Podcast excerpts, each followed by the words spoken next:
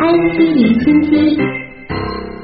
聊个生活场景吧，咱们现在到饭店去吃饭、喝个咖啡什么的，估计坐下来第一件事不是点菜，而是问服务员有没有 WiFi。哎，找有 WiFi 吗？对啊嗯，WiFi 密码多少呀？对一坐下来就问这个啊。确实啊，近年来随着人们对无线上网需求的持续高涨，我国公共免费的 WiFi 迎来了爆发式的增长。一到公共场所呢，大家就开始着急寻找连接免费的无线网络啊，问密码都成为大家的一个生活习惯了。但是呢，由此引发的网银账号被盗啊、个人信息泄露的这种案件也是逐年增多了。那么国外的 i WiFi 它安不安全呢？那里的民众他们又是如何使用公共免费 WiFi 的呢？相关部门又有没有严格的监管措施来保障用户的安全使用呢？我们也到世界各地去走一走啊！先来看看韩国，韩国无线网络覆盖率和网络速度可以说都是位居全球前列，大学校园、电影院、地铁，甚至夏季的海滩上都布设了免费 WiFi。但是这里的公共 WiFi 同样是面临着安全威胁。来听全球华语广播网韩国观察员南黎明的介绍。随着这种环境的普及，手机的个人信息被盗的这种情况就时有发生，呃，也出现了很多的一些犯罪了。那么记者也做了很多的试验，就是带着黑客走进有公共 WiFi 的咖啡厅，很快呢，黑客就盗取了所有公共 WiFi 的客人们的这个包括银行的密码在内的一些个人信息等等。那么在韩国使用手机银行系统的人现在是非常的多，所以近年来呢，除了尽量的少使用公共 WiFi，尽量使用自己手机里的流量之外呢，人们开始想了一个办法，就是买一个私人 WiFi 的这个移动的器具，就是说每个月虽然要少交一点钱，但是使用起来这个个人 WiFi 就十分的便利，因为是个人的所有，所以也没有被黑客攻破的这种担心。嗯那我们再到澳大利亚去看一看啊。哎，澳大利亚观察员胡芳介绍说啊，近年来澳大利亚的政府呢也正在努力的构建覆盖面极广的免费公共 WiFi 系统。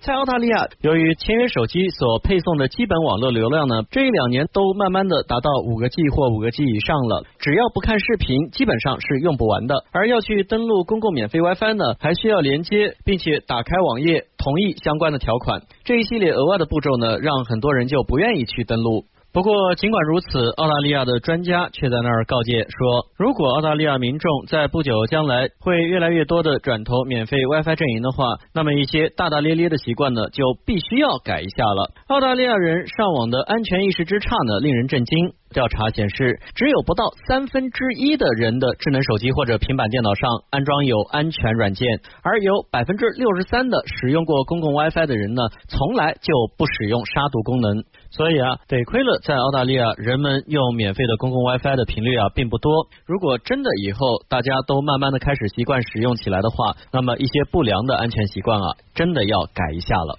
呃，其实从上面两个有些相似的例子，或许可以得出这样一个结论，那就是降低手机自带流量的使用价格，可能才是解决公共 WiFi 安全问题的一个好办法。嗯，咱们再到德国去看一看吧。德国的免费 WiFi 可以说发展的非常缓慢，而德国公共免费 WiFi 覆盖不足和资金技术无关，而是完全出于安全的考虑。来听德国观察员薛成俊的介绍。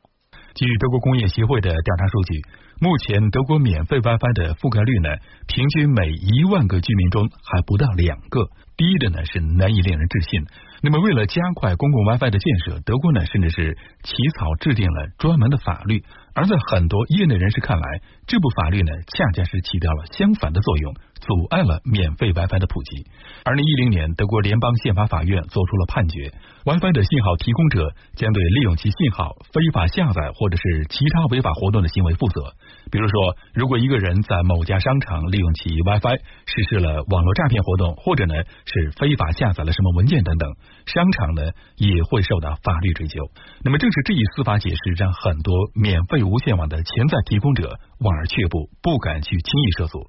所以说呢，德国在公共免费 WiFi 方面的不足，不是资金和技术问题，而是出于安全上的考虑。